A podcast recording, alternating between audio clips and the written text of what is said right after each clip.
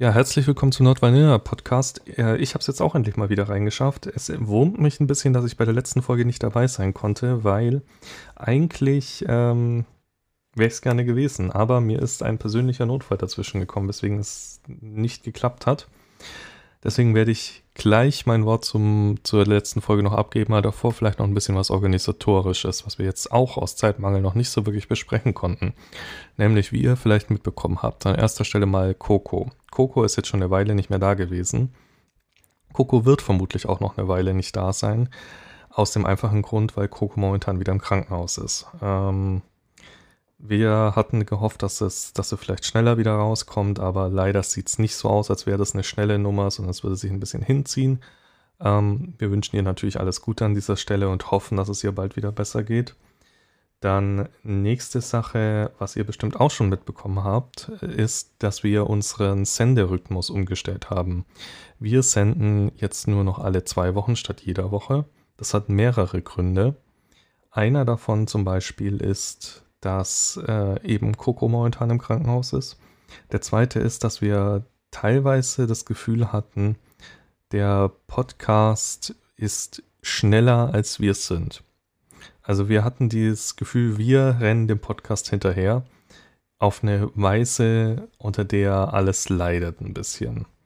Ähm, das, deswegen kam zum Beispiel ewig kein, äh, keine Gäste mehr letztes Jahr, weil wir einfach nur noch hinterher gehetzt sind mit Themen, um es noch irgendwie immer zu schaffen jede Woche.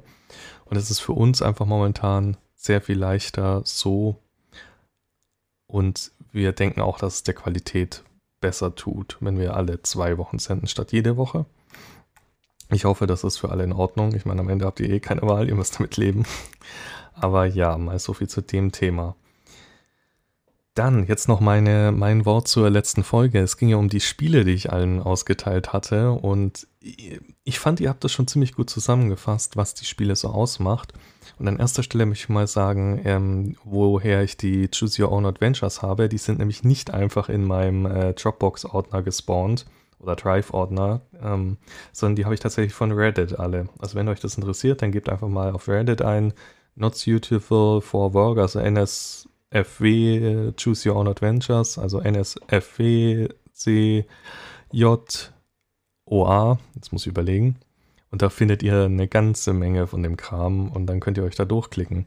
Und ich möchte vielleicht auch nochmal kurz erklären, was das überhaupt sind. Ich glaube, Juliane hat das gesagt, sie sind sehr, sehr, sehr nischig und das stimmt auch. Die sind im Prinzip immer, das sind kurze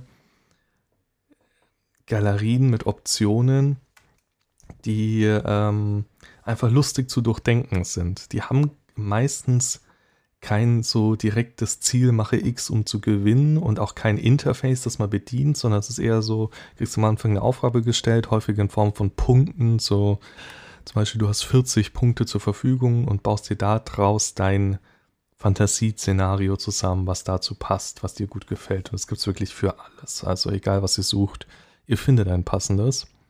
Und ähm, der Clou ist halt, ihr könnt euch positive Dinge kaufen mit den Punkten, die ihr habt. Müsst aber gleichzeitig gucken, dass ihr da nicht runterkommt, müsst dann negative Dinge in Kauf nehmen, damit ihr mehr positive bekommt und so weiter und so fort. Ich finde sie ganz lustig für zwischendurch. Und ja, ich teile die Meinung vom Geist, dass die so kurz sind, damit man sich dabei schnell einen runterholen kann und dann gut ist. Ich glaube, viele machen das so. Ich habe es teilweise so gemacht. Dann die anderen Sachen, die ähm, Corruption of Champions und äh, Trails in Tainted Space.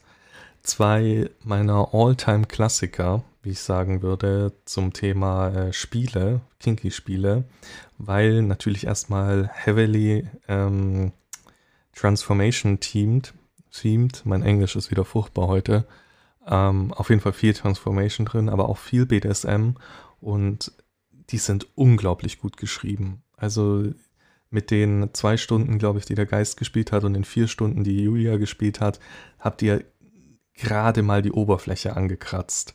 Also die, die, ich habe teilweise 20, 30 Stunden schon in diesen Spielen und bin noch nicht am Ende, weil da arbeiten wirklich viele Leute mit Herzblut dran. Ihr findet die übrigens alle auf äh, Phenoxus Blog heißt das Ganze und könnt die da auch gratis spielen oder auch auf Patreon denjenigen unterstützen, wenn ihr das wollt. Und ja, sowas wie irgendjemand, ich glaube, du warst es, Julia, die meinte, du hättest gern mehr Brüste gehabt. Ich bin mir sicher, in einem dieser Spiele gibt es die Möglichkeit dazu, weil der Clou dabei ist, du sollst ja nicht alles sofort am Anfang haben, sondern deine, deine Items so ein bisschen zusammensuchen, die dann die Verwandlungen ermöglichen. Genau. Das, das stimmt, es hätte Nanobots gegeben, um mich zu verändern. Aber ich muss sagen, ich habe mich dann nicht getraut, weil sie die ganze Zeit im Spiel auch gesagt haben, es bringt so ein hohes Risiko. Ja. Aber mein, mein Fazit war auf jeden Fall, obwohl ich Transformation ein bisschen nicht so spannend gefunden habe, war das echt so gut geschrieben, dass es mir besser gefallen hat, als ich zugeben wollte. Und tatsächlich die ganzen guten Spiele meiner Meinung nach, es ist natürlich subjektiv, jeder kann das anders empfinden, sind meistens irgendwelche Text-Adventures, weil auch, das habt ihr schon richtig festgestellt, die werden meistens von einer Person oder einer Handvoll von Personen entwickelt. Die haben meist nicht das Budget, irgendwelche großartigen Grafiken zu machen. Es gibt natürlich schon Spiele mit Grafiken, die sind dann meistens drücke rechte Maustaste sehr, sehr schnell, um das Anime-Girl vor dir zu penetrieren. Und das ist dann halt so, ach, ja, okay, gibt Spannenderes. Ähm, deswegen in den Text-Adventures, die sind, gerade die von Phenoxus Block, sind unglaublich komplex und du kannst da unglaublich viel machen. Ich finde sie super und würde die immer empfehlen. Deswegen waren die auch so die ersten, die ich jetzt äh, euch habe spielen lassen in dem Fall. Ich, ich bin ja sehr froh, dass du nicht von unserem Fazit enttäuscht warst und größere Hype-Stürme erwartet hast. Nee. Aber es, es war schon lustig. Nee, ich fand's gut so. Und vielleicht gibt es ja den einen oder anderen Interessenten und man kann mal im Discord-Server oder so drüber reden. Ähm, genau. Es gibt übrigens auch zum, zu dem ersten Corruption of Champions einen leider unfertigen Subby-Mod. Da wirst du dann entführt und äh, musst dann praktisch dich mit Sub-Aufgaben hocharbeiten, um aus dem Gefängnis zu entkommen. Der wurde aber leider nicht fertiggestellt, aber man kann ihn zumindest anspielen. Okay, ich glaube, dann muss ich doch noch mal ran. Weil das war, glaube ich, mein Hauptkritikpunkt, dass man eigentlich nur als Dom gewinnen kann. Aber wenn es da drüben einen Sabi-Mod gibt, dann... Ja, tatsächlich schon. Genau, so viel dazu. Ähm, dann würde ich sagen, kommen wir jetzt zur heutigen Folge. Wir haben nämlich ähm, mal wieder Gäste da und ich würde sagen, die dürfen sich jetzt erstmal kurz vorstellen. Jawohl. Hallo. Genau, also ich bin Idle und neben mir sitzt Luna. Genau. Wir sind hier eingeladen worden. Erstmal an der Stelle vielen Dank natürlich. Ja, danke schön. Weil wir ein monogames Langzeitpärchen sind. Also Unicorns hier in der Gemeinschaft. Genau. Wir sind beide Mitte 20. Und mittlerweile seit drei Jahren ähm, zusammen. Genau. Ja, sehr cool. Ähm, Unicorns in der Szene selbst, in, zumindest in der, in der wir uns bewegen, wahrscheinlich auch schon. Und da ist es natürlich schön, mal auch diese Seite zu hören, weil wir haben es schon oft erwähnt, ich habe oft das Gefühl, dass die meisten eher den Polyweg wählen, egal in welcher Ausprägung. Und deswegen würde ich jetzt gleich mal an dieser Stelle fragen, vielleicht fangen wir ganz von vorne an. Habt ihr euch im Szene-Kontext kennengelernt oder im Vanilla-Kontext? Im Vanilla-Kontext. Wir haben ein gemeinsames Hobby, nämlich das Tanzen, und da haben wir uns schon vor acht, neun, sieben Jahren, keine Ahnung, so in dem Dreh rum äh, kennengelernt. Und ähm, ich wusste nicht von Idol, dass er äh, kinky ist. Ich wusste es selber lang genug nicht. Also ich bin einer von den wenigen, nochmal Unicorn, wo ich keine direkte Verbindung zu meiner Kindheit oder meiner Jugend oder frühen Jugend finden könnte, dass ich sage, jawohl, rückwirkend betrachtet war es da schon klar, sondern ich habe das mit der Zeit für mich entdeckt über äh, Pornokonsum, Internetrecherche, dass mich das interessiert und bin dann eigentlich mehr zufällig als absichtlich draufgeschissen und könnte es mir auch nicht aus meiner Kindheit irgendwie erklären. Ja, das war bei mir eben anders und ich habe es eigentlich schon, seitdem ich mich mit meiner Sexualität auseinandersetze, hat es mich immer schon in die kinky-Richtung ähm, gezogen. Ja, ich meine, man muss nicht alles von früher erklären können, aber ja, wie du schon sagst, äh, du bist wahrscheinlich echt die Ausnahme. Die meisten haben, können zurückblicken und irgendwas sich denken, ah ja, da war es schon da. Wie, wie seid ihr denn dann draufgekommen, dass ihr kinky seid, wenn ihr euch unkinky kennengelernt habt? Äh, Im Endeffekt, bei mir war es über einen gemeinsamen Freund, ähm, Und wir saßen zufällig dann beisammen und das Gesprächsthema hat sich einfach in die Richtung entwickelt. Und genau, dann wollten wir das Thema irgendwann mal vertiefen. Ist dann erst, glaube zwei Jahre später passiert auf eine Shisha. Aber ab da haben wir uns dann regelmäßig gesehen, äh, uns darüber ausgetauscht. Genau, und dann habe auch ich endlich mal einen, einen Begriff quasi gehabt. Ich habe dann immer die weirdesten Sachen auf irgendwelchen besagten Internetportalen eingegeben, weil ich nicht genau wusste, was ich eigentlich suche und wie die genaue Definition ist. Und war dann so mein erster direkter Ansprechpartner, wo ich wusste, jawohl, sie versteht, was ich meine. Die davor haben es so halb verstanden, aber nicht nachvollziehen können in dem Sinne. Und das war dann das erste Mal so eine, ich sage es mal, Bestätigung äh, aus, aus der Sichtweise, dass man, äh, dass man in die Richtung mal weiter gucken kann und schauen kann, was es da so alles gibt. Ähm, wenn ich fragen darf, in welcher Konstellation spielt sie? Also wer spielt oben und wer spielt unten? Also, ganz klar Dom. ich bin ganz klar Sub. Keine Frage. Also auch die, die, die ganz klassische äh, Klischee-Verteilung, der Mann ist Dom, die Frau ist Sub. Ja, hoppala. uns tatsächlich bei beiden so ist, dass wir es uns auch absolut nicht anders vorstellen können. Also ich kann mir, könnte mir es nie vorstellen, auch im entferntesten unterwürfig zu sein. Ähm, ich habe diverse Male mit dem Gedanken gespielt, ein bisschen was vorsichtig ausgedrückt ausprobiert, aber keine Chance und andersrum genau das gleiche. Also wir müssen uns komplett verstellen, um die Rollen zu tauschen und von daher ist es glücklicherweise eine sehr gute Rollenverteilung, die genau ja. aufgeht vor Jahren habe ich mal mit einem Ex-Freund äh, probiert zu tauschen und es hat sich einfach so weird, so verkehrt, so falsch angefühlt. Ich habe nicht gewusst, was ich tun soll. Und dann war einfach klar, okay, ich weiß, wo meine Position ist. Das ist ja auch schön, wenn es dann so gut auch noch zusammenpasst. Das ist ja auch nicht immer der Fall, auch nicht bei äh, Paaren, die sich in der Szene direkt kennenlernen. Jetzt ist aber äh, die Frage, also wart ihr dann schon zusammen, bevor ihr voneinander wusstet, dass ihr kinky seid, oder kam das dann erst, nachdem ihr wusstet, dass ihr kinky seid, beide? Ja, das ist, das ist eine sehr komplizierte Geschichte. Damit könnte man vermutlich drei Podcast-Folgen füllen weil da viel mit noch laufenden Beziehungen, Ex-Freunden etc. zusammenhing. Aber um es zu umreißen, wir haben viel geredet und viel so, ich sage jetzt mal, Oberflächen rumgekratze gemacht. Und als dann die Fronten von jeglicher Beziehung geklärt waren, hatten wir erstmal, ich sage jetzt mal, ganz salopp eine Freundschaft plus. Ähm, haben uns einfach mal ausprobiert, haben, haben Sachen getestet, geguckt, was uns gefällt und äh, ich habe aber von, von, mir aus gesagt, ich möchte nicht direkt in die nächste Beziehung.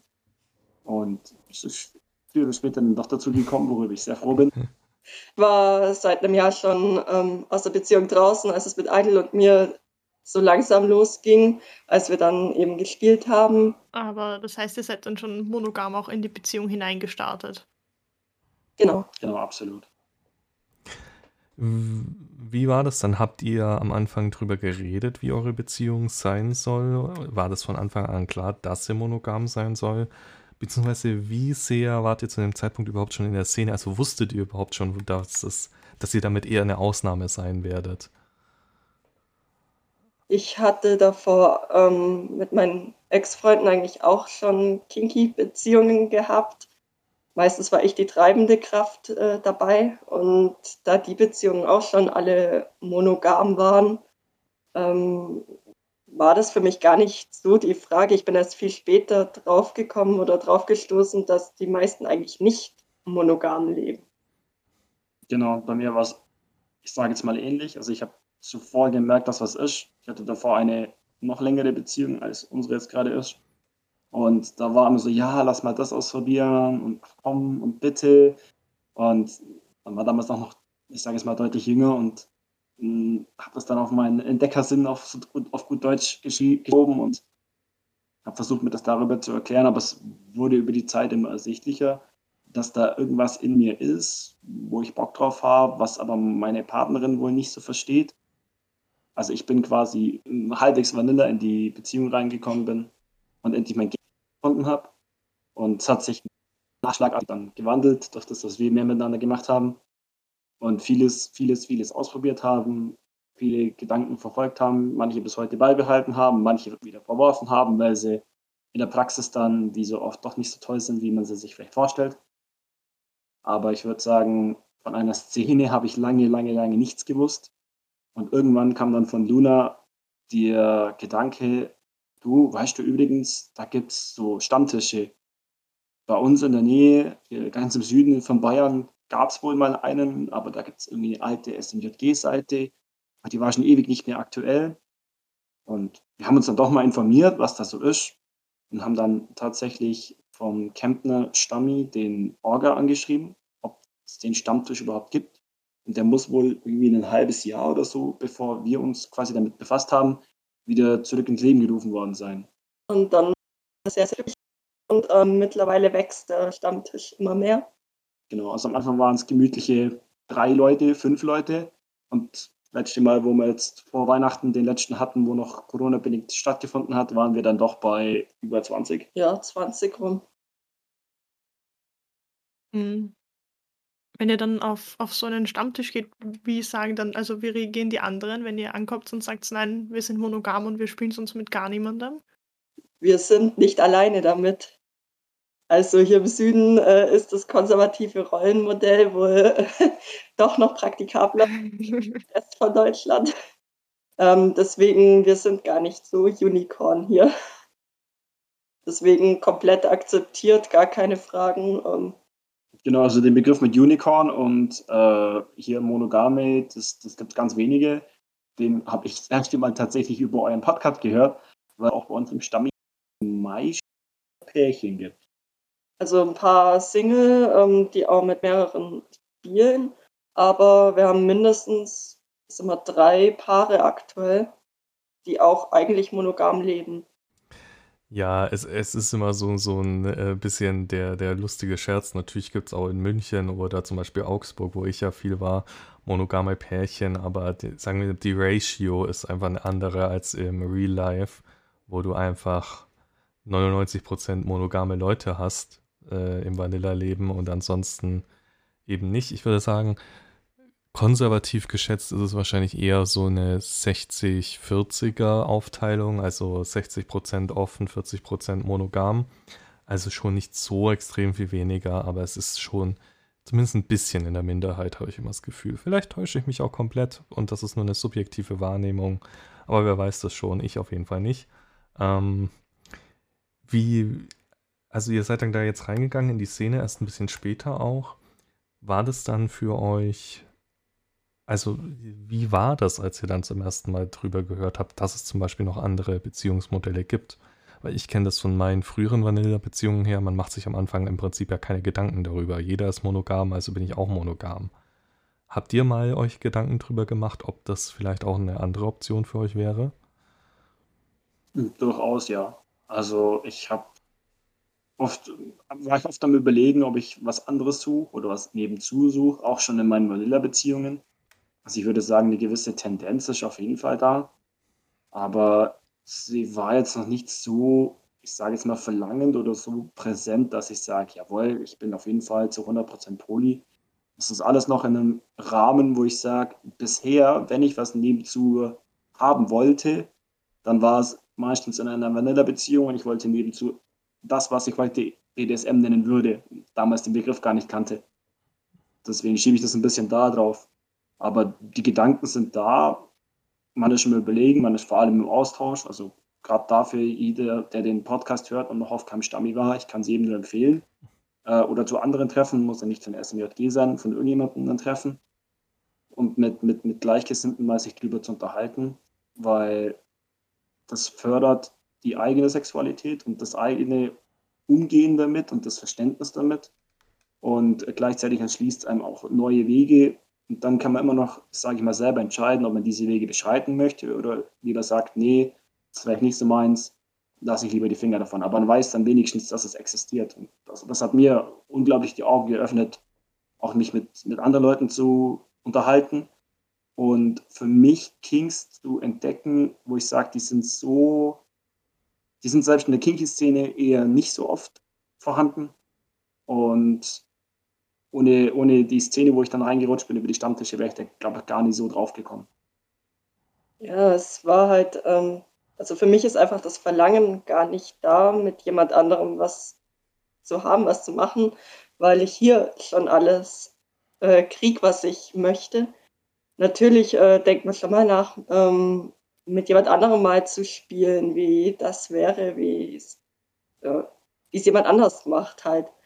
Aber dadurch, dass ich auch durch meine Ex-Freunde einfach schon damit in Berührung gekommen bin und mich da schon sehr viel ausprobieren konnte, ich glaube, das erste Mal mit äh, rum, also mittlerweile bin ich fast 25, also konnte man schon ein bisschen Erfahrung sammeln und hier bündelt sich gerade alles, ähm, also sowohl beziehungstechnisch als auch BDSM-technisch.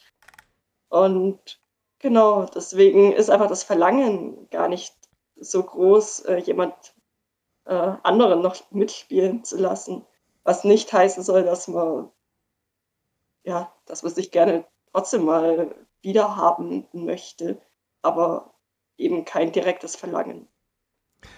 Ich stelle jetzt eine äh, vielleicht etwas kontroverse Frage, nämlich denkt ihr, ihr würdet eine offene Beziehung wollen, wenn das nicht so gut mit euch zusammenpassen würde, von den Kings her? Da ich äh, geschuldet durch ähm, vorherige Beziehungen doch mit dem Thema in Verbindung gekommen bin, äh, bin ich, glaube nicht wirklich der Typ für eine offene Beziehung. Ich sag niemals nie, aber aktuell würde es mir widerstreben. Ja, also ich kann auf die Frage mit dem ganz klaren Jein antworten. Durchaus schon, wie gesagt, die Situation gehabt, dass eine aktuelle Beziehung jetzt nicht unbedingt das gebracht hat, was ich mir zumindest sexuell gewünscht habe. Und habe dann diverse Sachen nebenzu gelaufen gehabt. Deutsch ist halt nicht meine Stärke. Ähm, damals zum Glück eine sehr sage jetzt mal, tolerante äh, Vanilla-Freundin, die das dann eher unter den Tisch fallen lassen hat. Auch wenn es im Nachhinein gesehen sich vielleicht nicht unbedingt der beste Weg war. Aber von daher, klares Jein. Einerseits ja, andererseits die gleichen Gründe, die Juna gerade eben schon erwähnt hat. Ähm, ich glaube nicht, dass es auf Dauer gut gehen würde. Und ich bin dann schon irgendwo ein Fan davon, dass ich länger in die Zukunft gucken möchte. Ich möchte mir eine Zukunft mit einer Person aufbauen, bei der es stimmt, so blöd das jetzt, sage ich mal, klingt oder so klischeehaft das auch klingen mag. Aber ich möchte gar nicht ausschließen, dass irgendwie die wilde Zeit vorbei ist oder sonst was. Aber wenn man auf die lange Frist sich das Ganze anschaut, dann möchte ich irgendwo einen sicheren Hafen haben.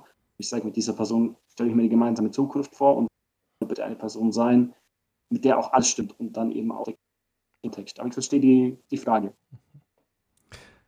Ähm, hier noch eine kontroverse Frage. Ich glaube, das wird die Überschrift. Denkt ihr, die monogame Beziehung ist die überlegene Beziehungsform?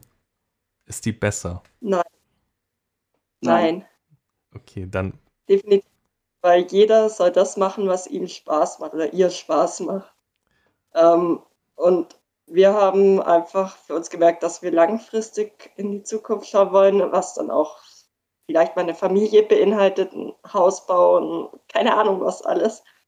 Aber äh, heißt ja nicht, dass andere, die gerne viele Spielpartner haben, äh, dass es nicht richtig wäre. Und warum soll das eine dem anderen überlegen sein? Jeder so, wie er möchte. Genau, also ich, ich sehe das ähnlich oder eigentlich fast gleich. Also ich verweise gerne mal auf die Poli-Folge. Ich meine, die zweite, die ihr gemacht habt. Ich weiß leider den Namen von ihr nicht mehr, nach Amerika und dort dann über ja. äh, genau. Mhm. Äh, die hat mich haben wir sehr zum Nachdenken gebracht, diese Folge. Also die habe ich im Auto angehört und ich dachte mir so, ja Mann, genau das erklärt mein Verhalten, zumindest ein Stück weit, was ich damals in meiner Mandela-Beziehung geführt oder ja, an den Tag gelegt habe. Ähm, wenn sowas passiert, bin ich, oder sind wir die Letzten, die sagen, nee, nee, nee, Moment, es muss monogam bleiben. Also falls XY in unser Leben treten sollte, wo ich sage, okay, eine Zukunft zu wird macht Aussinn. Ähm, sind wir beide definitiv offen genug, sowas anzugehen. Aber diese Person ist halt bisher nicht erschienen. Ich bin da eher noch mehr abgeneigt. Ich hatte mit der Polyfolge, mit der Hierarchie, äh, hat mich eher zum Nachdenken gebracht, weil ich doch auch Tendenzen in die Richtung ähm, bei mir feststellen konnte. Aber ich möchte eben meinen einen sicheren Hafen haben. Und ja, also ich will nicht ausschließen, dass ich nicht auch jemand anderen lieben könnte oder liebe. Und, aber hier ist meine Zukunft und wir haben uns darauf geeinigt, wir sind in erster Linie wichtig und da sind wir uns einig. Finde ich gut, ja. Jeder sollte Beziehungen führen, so, dürf, so dürfen, können, führen, dürfen, jetzt da, wie er möchte. Ähm, aber jetzt vielleicht mal noch, was, was sind denn für euch die, die Vorteile der monogamen Beziehung? Ich meine, über was die Vorteile der offenen Beziehung oder der Polybeziehung sind, haben wir jetzt schon oft geredet. Aber was sind die der monogamen Beziehung? Gerade vielleicht auch in Verbindung mit BDSM. Vertrauen. Eindeutig ähm, der Punkt mit dem Vertrauen. Man ist irgendwann einfach doch ein eingespieltes Team. Man merkt, was dem anderen gefällt, was ihm nicht gefällt. Man lernt sich einfach auf einer völlig anderen Ebene kennen, als wenn man jetzt nur ein, zwei, dreimal spielt und äh, dann zack, nächster, nur mal als Beispiel. Man lernt sich einfach tiefer kennen, man hat Höhen und Tiefen und das schweißt einfach so zusammen, dass es einfach ein unglaubliches Gefühl ist, was für ein Vertrauen da da ist. Ja, also ich weiß nicht, ich, ich habe den Podcast durchgesuchtet. Also hier Thema Free the Limits. Ähm, die werden umso fluider, desto mehr Vertrauensbasis einfach dem Ganzen zugrunde liegt.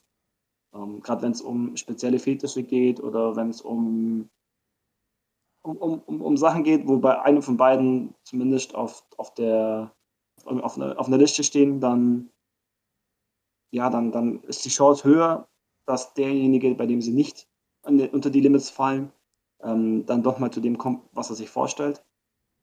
Und das würde ich mich zum Beispiel auch nie bei jemandem trauen, dem ich nicht zu 100% vertraue. Selbst wenn es mein King ist und die andere Person das Ganze auf der Limitliste hat. Und das ist wirklich, wenn man mal ein paar Monate oder dann wie wir ein paar Jahre in der Beziehung ist und sich, blöd gesagt, in- und auswendig kennt, dann werden Dinge, die am Anfang vielleicht für den Einzelnen nicht vorstellbar waren, vielleicht nicht zum Alltag, aber man redet darüber, man tauscht sich aus, man baut ein ganz anderes Verhältnis zueinander auf, als man das jetzt vielleicht mit jemandem macht, mit dem man ein paar Mal spielt. Müssen nicht nur dreimal sein, können auch zehnmal sein. Und dann zieht der andere wieder weg, Studium ist beendet, sonstige Sachen.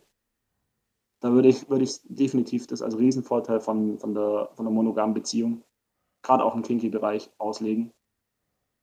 Ja, man kommuniziert auch einfach anders miteinander, weil man irgendwann wirklich keine Hemmschwelle mehr hat. Also man, jede Peinlichkeit kommt irgendwann ans Licht und für uns das A und O. Und wenn man da dann einfach drüber redet und spricht, dann ja, dann geht auch oft irgendwas, was man sich am Anfang gar nicht vorstellen konnte. Und man findet einen gemeinsamen Nenner. Mhm. Ja, ähm, kann ich nachvollziehen auf jeden Fall. Ich würde vielleicht, ich weiß nicht, ich weiß nicht, ob Vertrauen zu 100% das richtige Wort ist. Ich würde vielleicht sagen Sicherheit eher. Und ähm, ich habe gemerkt, ihr bezieht das jetzt sehr auf einen Spielpartner.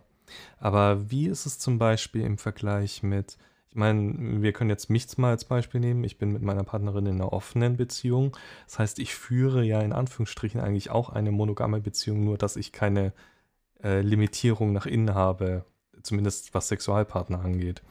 Ähm, was, was, was macht für, was ist für euch der Punkt, an dem ihr sagt, okay, ich möchte das nicht gegen X tauschen? Also was ist das X, das sagt, ich brauche Y nicht? Versteht ihr, was ich meine?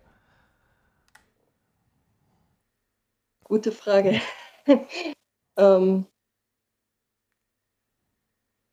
es, es fehlt einfach ähm, nichts irgendwie. Also ich kann es gar nicht richtig beschreiben, aber dadurch, dass nichts fehlt,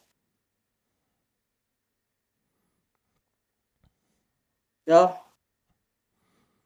Es ist. Oder hast du dazu zu sagen? Nee, ich, ich bin gerade die ganze Zeit überlegen, ob, ob Marc worauf, worauf er raus möchte. Aber der, der Grundansatz ist, in einer offenen Beziehung, wie du es gerade schon ähm, von dir als Beispiel genannt hast, gebe ich dir recht, kann man auf Sicherheit und Vertrauen aufbauen und hat trotzdem nicht den Zwang, nenne ich es jetzt mal, nur mit dieser einen Person zu spielen, zu schlafen, etc. Aber genau da ist auch irgendwo der Punkt, was wir vorhin schon gesagt haben, mit diesem sicheren Hafen und so weiter. Ich möchte es, glaube ich, nicht eintauschen, ähm, im Zweifel in Luft zu hängen oder ähm, dieses, also ich habe bis vor, bis, bis vor Luna eigentlich nie Probleme mit Eifersucht gehabt. Ich kannte dieses Gefühl gar nicht. Aber seit bei mir sowohl auf Beziehungsebene als auch auf Kink-Ebene das in, einem, in einer monogamen Beziehung so harmoniert und zusammenpasst, würde ich gar nicht auf den Gedanken kommen, etwas austauschen zu wollen. Oder ich, ich hätte, glaube ich, Angst, wenn ich das Ganze offen mache, dass vielleicht das, was ich jetzt habe, ich sag mal, auflösen würde. Mhm. Mhm. Wir haben einfach so viel äh, gefunden, was uns vereint, egal ob jetzt im Kink-Bereich oder nicht im Kink-Bereich, dass es sich aktuell anfühlt, als ob es zu 100% passt, also wie die Faust aufs Auge. Und man das gar nicht eintauschen möchte, unter anderem auch aufgrund dieses Eifersuchtsaspekts, äh, dass man da dann doch irgendwas kaputt machen könnte. Genau. Ja, ich glaube, da, da kann ich vielleicht auch was ergänzen, was ich jetzt in letzter Zeit festgestellt habe. Was ich glaube, dass in einer monogamen Beziehung halt, ich sage jetzt einfach mal einfacher oder praktischer ist bei meinem Freund und mir ist es doch so, dass die Kings nicht besonders, also nicht 100% matchen und er halt deswegen jetzt auf der Suche schon nach einer weiteren Spielpartnerin ist und ich jetzt dieses ganze Beziehungssuchen und Beziehungsdrama halt schon auch mitbekomme, was man sonst halt in einer monogamen Beziehung überhaupt nicht hat. Man ist halt von, von all diesen Problemen, die dann, wenn jemand sich ewig nicht meldet und so, einfach komplett wegfallen. Das, das, ist im Prinzip genau das, worauf ich hinaus wollte. Ähm, äh, also ihr, ich hab, wir sind schon an dem Punkt angekommen, nämlich der Punkt, dass monogam wahrscheinlich an sich die einfachste Form ist. Sie hat die klarsten Regeln, sage ich mal, das erprobteste Modell und äh, daher kommt, glaube ich, diese zusätzliche gefühlte Sicherheit. Und das, das war der Punkt, worauf ich hinaus wollte, weil sonst könnte man ja sagen, ich führe im Prinzip dasselbe, nur mit einem Plus weil auch ich habe nur einen Partner, den ich liebe und mit dem ich ein Leben aufbaue, mit dem ich ein Kind habe, mit der ich ein Kind habe und eine Wohnung. Ähm, aber plus, aber es ist immer, auch wenn das bei uns jetzt nicht der Fall ist, aber es kann ein Unsicherheitsfaktor sein, wenn da noch eine dritte Person rumhängt. Egal wie, wie auf welcher freundschaftlichen Basis das stattfindet oder wie wenig attached man an denjenigen ist die, die eine Unsicherheitsbasis bleibt es trotzdem. Ähm, oder ein Unsicherheitsfaktor. Der ist zwar jetzt für mich, war der immer sehr, sehr klein. Ähm, und ich bin eine Person, die eigentlich nie Eifersucht empfindet. Aber ich kann voll verstehen, dass es Leuten so geht, die und sie deswegen das nicht möchten. Und genau, das, das ist, ist der Punkt, worauf ich hinaus wollte. Aber ich tatsächlich, auch hier stelle ich jetzt wieder einen wilden und vielleicht kontroversen Punkt in den Raum, dass ich denke, dass es eben, ja, wobei eigentlich ist es dasselbe wie vorhin, dass ich denke, es ist, ihr hattet verdammt viel Glück, dass es so gut zwischen euch passt, weswegen das so gut funktioniert mit der monogamen Beziehung. Also der Meinung bin, bin ich auf jeden Fall. Also ich würde behaupten, ich habe noch mehr Kings, die nicht matchen würden als Luna. Ähm, jetzt nicht mehr ist das falsche Wort. Es reichen zwei, drei speziellere Kings, die jetzt, wie vorhin schon erwähnt, jetzt nicht allzu sehr verbreitet sind in der Szene. Also gerade hier Richtung NS oder so in der Richtung. Ähm, wo entweder die Limits mit der Zeit sinken dürfen, müssen, könnten, sollten. Tun. Tun. ähm, wo Leute, die da vielleicht noch ein paar mehr dieser Kings haben, dann tatsächlich in die Bredouille kommen, dass sie Probleme haben, äh, genau so einen Partnermatch zu finden, sage ich mal. Aber was man vielleicht wirklich nochmal erwähnen muss, ähm, bei uns ist es ja nicht nur der King. Ähm, der ist klar, okay, durch den Podcast schön im Vordergrund. Aber bei uns ist das auch im, im privaten, im, im ganz normalen Vanilla-Leben, das wir ja auch führen, wie jeder andere auch, ähm, genauso, dass da die Punkte nochmal zusätzlich matchen. Und das ist, glaube ich, den Glückstreffer, den wir gelandet haben, was ich mir auch nie hätte vorstellen können. Also gerade vom, vom, vom Sportlichen, vom Intellektuellen, von den Ansichten und dann obendrauf noch das Sexuelle, dass das matcht, ist, ähm, ja. Ist so Win-Win. ja, auf jeden Fall. Also ähm, ich glaube tatsächlich, bei Beziehungsmodellen weil wir können die Frage mal kurz diskutieren. Denkt ihr, es ist bei Beziehungsmodellen so wie bei Sexualitäten, dass man sich nicht aussuchen kann, sondern sozusagen mit einer Präferenz geboren wird? Oder ist es tatsächlich bei Beziehungsmodellen so, jeder könnte jede Beziehung jederzeit führen, wenn er das wollte? Nein, absolut nicht. Also ich, ich verstehe, warum du die Frage stellst. Ich glaube, bei der Sexualität ähm, ich glaube, wir sind uns alle einig, wenn jemand als homosexuell oder bisexuell, ich sage es mal, geboren wird, wird er früher oder später darauf stoßen, ob, es, ob er oder sie es unterdrückt und dahingestellt, aber es lässt sich erstmal nicht mehr ändern. Also es ist quasi ein Stück weit vorherbestimmt. Bei einem Beziehungsmodell kommt es, glaube ich, ein Stück weit auf die Erziehung an, an sich an. Also wenn man jetzt eine streng katholische Firma, äh, Firma Familie mit in Bayern nimmt, die, die das Kind mit, mit äh, kirchlicher Qualität erziehen, wird das ein anderes Beziehungsmodell sich vorstellen im, im späteren Leben als ein Kind, das jeden, jeden Urlaub mit den freigeistlichen Eltern aus der Hippie-Zeit am FKK-Strand Urlaub macht. Ich behaupte, da ist nicht das in die Wiege legen, sondern die Erziehung und viele andere Punkte, die damit reinspielen, auch ausschlaggebend. Aber gleichzeitig würde ich bei zweiterem, also beim Beziehungsmodell, auch davon ausgehen, dass man das als Einzelperson nochmal mehr beeinflussen oder sich ein Stück weit zumindest aussuchen kann, als jetzt bei, bei der sexuellen Orientierung. Die ist relativ stark in die Wiege gelegt, würde ich mal behaupten. Also Unterdrückung mal außen vor. Es gibt mit Sicherheit genügend Homosexuelle, die sich das nicht eingestehen wollen, dürfen, wie auch immer. Ich möchte auch gar niemandem zu nahe treten. Das ist jedem seine eigene Geschichte. Aber in dem Kontext würde ich sagen, dass es bei der, beim Beziehungstypen sich ein Stück weit anders fällt.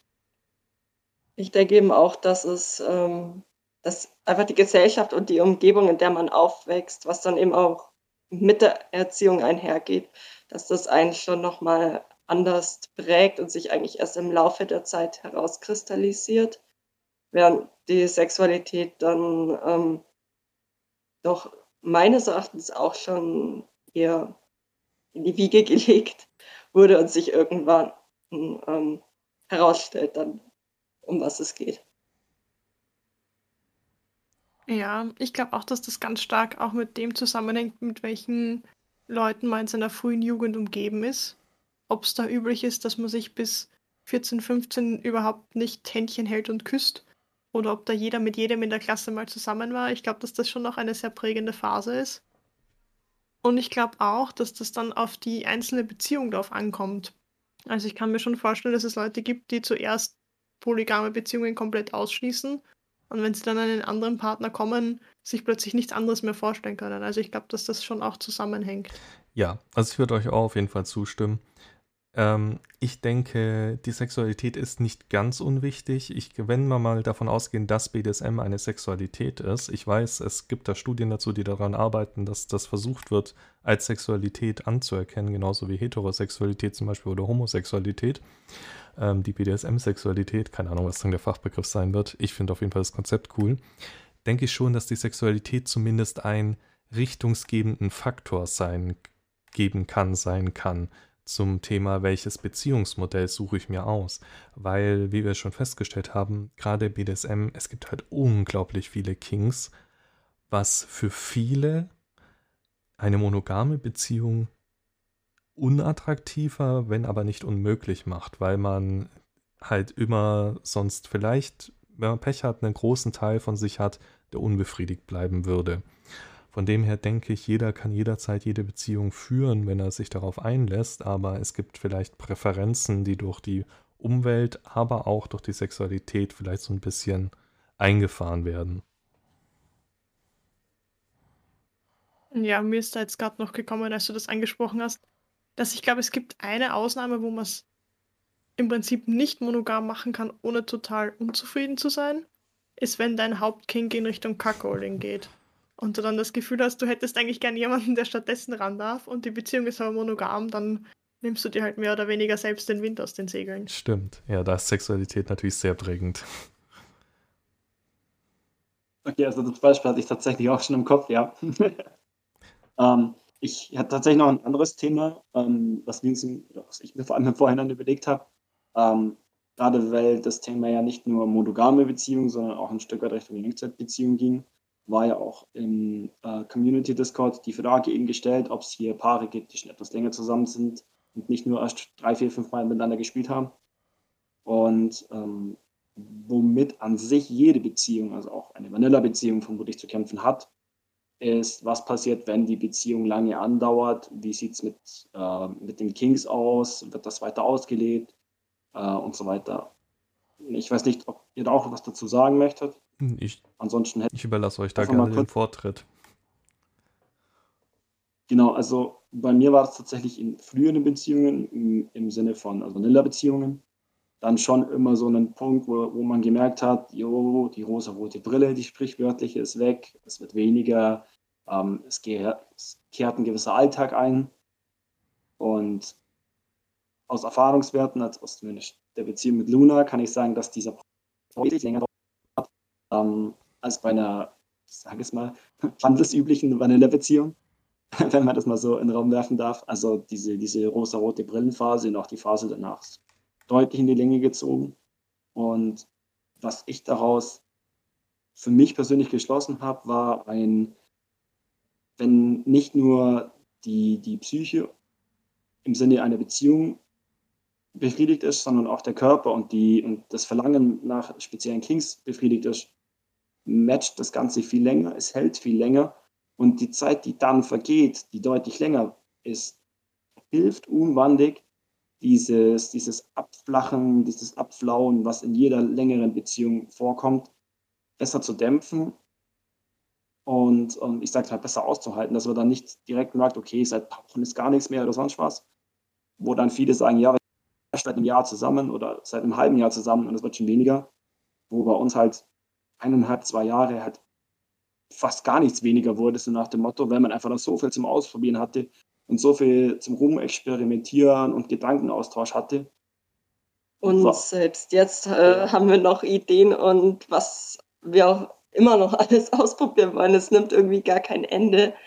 Ähm, der Faktor, warum es jetzt aktuell weniger ist, ist, äh, gut, man hockt zum einen eventuell mit Corona ein bisschen viel aufeinander, was jetzt ein bisschen nachgelassen hat und dann kommt die Komponente Stress dazu. Yay, Klausurenphase äh, Phase bei mir Stress in der Arbeit, äh, ja, dann wird es halt da mal weniger, aber es ist einfach trotzdem so viel im Hinterkopf, was man machen möchte. Man ja. weiß gar nicht, wohin mit den Ideen. Man hat effektiv genau die gleichen Probleme wie in einer Vanilla-Beziehung auch, aber man nimmt sie nicht als solche großen Abstände wahr, wie man das vielleicht in einer Vanilla-Beziehung tun würde, weil man halt einfach A, so viele Ideen hat und man weiß genau, die, sechsten, die nächste Session kommt bestimmt. Hoffentlich bald. ja, also man kann sagen, eure Flamme brennt immer noch heiß. Lichterloh. ja, sehr schön. Wir sind tatsächlich mit unserer Zeit fast am Ende.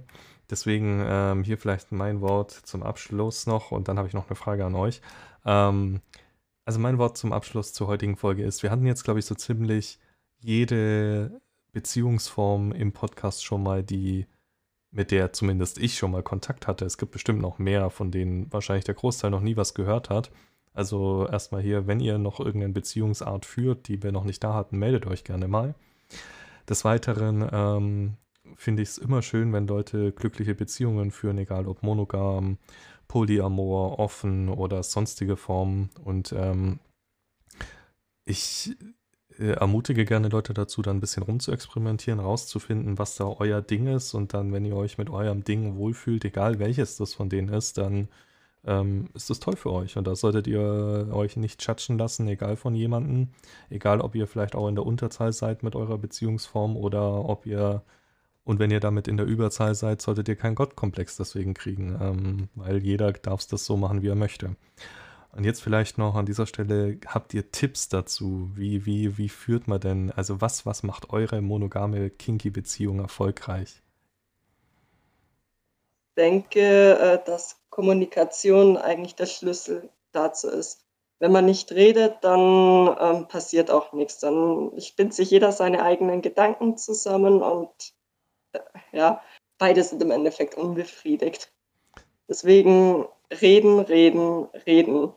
Also zum Glück sind wir da echt offene Menschen und wir reden gerne und auch miteinander und haben noch immer für alles irgendeine Lösung gefunden, mit der wir dann zufrieden waren. Und das waren dann auch nie wirklich Kompromisse, sondern wir waren dann wirklich ähm, zufrieden und hoffen auch, dass es so jetzt weitergeht. Ja, genau. Also Luna hat es gerade eben schon gesagt, also Kommunikation ist eines der wichtigsten Instrumente, die wir beide benutzen. Und nicht nur in der Beziehung und nicht nur im Kings-Sinne, sondern ich kann das jedem ans Herzen legen. Ich würde das gerne als mein persönliches Abschlusswort auch nochmal an, an alle richten, die sich das jetzt anhören. Ähm, Leute, ihr müsst reden miteinander. Und zwar nicht nur in der Beziehung, egal ob diese Beziehung monogam, ob sie äh, poly ist oder sonst irgendeine Form, ob das in der Familie ist, ob das im Berufsleben ist, ob das in der Schule ist, spielt keine Rolle. Denn Probleme lassen sich nicht totschweigen. Kein einziges lässt sich totschweigen. Das ist was, was ich in meinem Leben auf verschiedene Arten und Weisen sehr stark lernen musste. Ähm, da, da kann ich ganz tief in die Vergangenheit gucken und habe sehr viele Beispiele für mangelnde Kommunikation. Deswegen bin ich, oder sind wir beide sehr, sehr offene Menschen, die wirklich über, lieber über eine Sache zu viel reden, oder eine Sache doppelt erzählen und darüber diskutieren, als die, die Sache einfach unter den Tisch fallen zu lassen. Und ich glaube, das ist so unser größtes Geheimnis, wenn man es so nennen möchte, weil wir wirklich über, blöd gesagt, alles reden, aber lieber über alles reden, als irgendwas unter den Tisch fallen lassen, was im Nachhinein dann einem Knack bricht. Ja, und dabei dem anderen eben auch den nötigen äh, Respekt entgegenbringen. Also wenn eine absurde Sache im Raum steht, dann trotzdem ernsthaft darüber reden und den anderen nicht verurteilen, sondern das zu Herzen nehmen und miteinander ähm, das Ganze angehen. Ja, das ist doch ein sehr schönes Schlusswort, würde ich sagen. Ähm, dann an dieser Stelle vielen Dank, dass ihr da wart und mit uns geredet habt. Hat uns sehr gefreut. Wie immer, falls Fragen sind zu dem Thema, falls ihr den beiden Fragen stellen wollt oder ähnliches, dann könnt ihr uns erreichen über unsere E-Mail-Adresse, über Social Media, über den Discord-Server oder über unsere Webseite. Ihr, wir würden uns sehr freuen, wenn ihr eure Kommentare da lasst, uns erzählt, was eure Gedanken zu dem Thema sind. Oder wenn ihr selber mal Gast sein wollt, euch gerne bei uns meldet. Wir sind immer auf der Suche nach neuen Gästen. Ähm, des Weiteren, wenn ihr den Podcast unterstützen wollt, wir haben einen Spendenlink. Da könnt ihr über PayPal eine beliebige Summe uns zukommen lassen. Egal, ob es für einen Kaffee reicht oder für, ich habe vorhin mit Julia drüber geredet, wahrscheinlich müssen wir für Juliane erstmal nochmal einen USB, speziellen USB-Port besorgen, weil ihr Laptop abkackt. Aber ah, das ist eine andere Geschichte. Also die, die, die, die ähm, nötigen Anschaffungen hören nicht auf. Wenn ihr uns da unterstützen wollt, gerne über PayPal. Und dann würde ich sagen, ähm, hoffen wir, dass Coco bald wieder da ist und hören wir uns beim nächsten Mal wieder. Und bis dahin, ciao. Tschüss.